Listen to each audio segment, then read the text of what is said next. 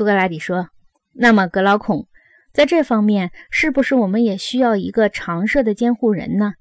如果城邦的宪法要加以监护的话，格劳孔说：“当然非常需要。”苏格拉底说：“关于教育和培养公民的原则纲要就是这些，一一叙述他们的跳舞、打猎、跑狗、竞技、赛马。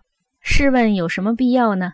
细节必须符合纲要。”大纲定了，细节就不难发现，这是一清二楚的事情。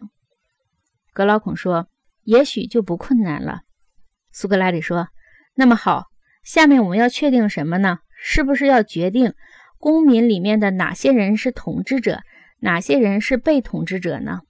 格老孔说：“显然是的。”苏格拉底说：“统治者必须是年纪大一点的，被统治者是年纪小一点的。”这是显然的吗？格劳孔说：“是显然的。”苏格拉底说：“统治者必须是他们中间最好的人，这也是明显的吗？”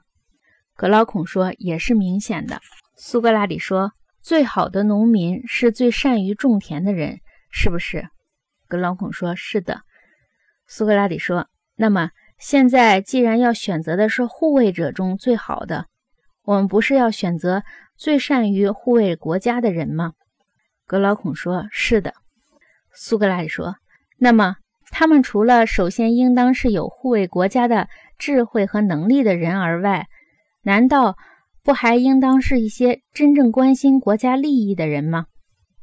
格劳孔说：“当然应该是。”苏格拉底说：“一个人最关心他所爱的东西。”格劳孔说：“必然如此。”苏格拉底说。而且，一个人总是最爱那些他认为和自己有一致利益、和自己得失祸福与共的东西。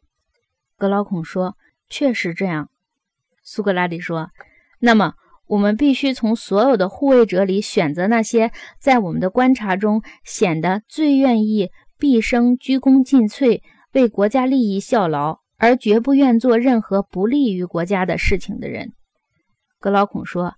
选择这些人是最妥当的了。